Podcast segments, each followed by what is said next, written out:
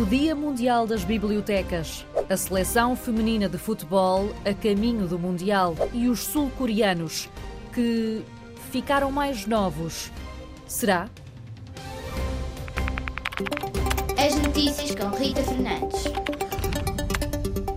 Em Tondela, Viseu, vai abrir uma casinha da leitura para celebrar o Dia Mundial das Bibliotecas. Cultura. É uma casa de madeira que vai ficar junto ao espaço infantil do Parque Urbano, no centro de Tondela.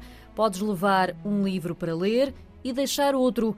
É o que explica João Carlos Figueiredo. Trabalha na Câmara Municipal de Tondela, é o responsável pela cultura e pela educação. Pode dar-se o caso de alguém querer ficar com aquela obra que retirou da casinha. Nós sabemos que há pessoas que têm obras em casa que eh, já leram, que até têm repetido.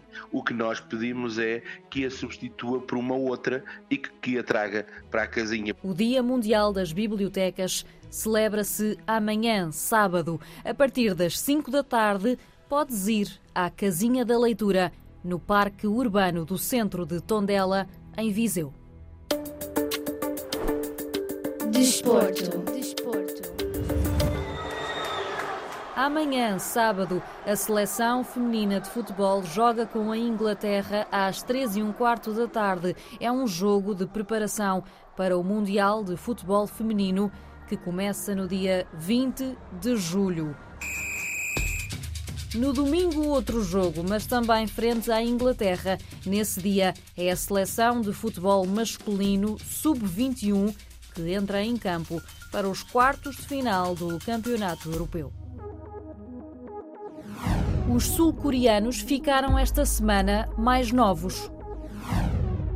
Será verdade? Sim, é verdade. Aconteceu porque a Coreia do Sul mudou a forma de contar o aniversário das pessoas que nascem no país. A Coreia do Sul era, até agora, o único país do mundo que contava os anos de vida desde o tempo em que os bebés ainda estão nas barrigas da mãe. Depois, no mês de dezembro, com a viragem para o ano novo, cada pessoa ganhava mais um ano, ou seja, um bebê já teria dois anos de vida. What? A partir de agora, os aniversários na Coreia do Sul começam a ser contados como no resto do mundo. Um ano fora da barriga da mãe é igual a um ano de vida. E por isso, sim, os coreanos agora têm menos anos e estão mais novos.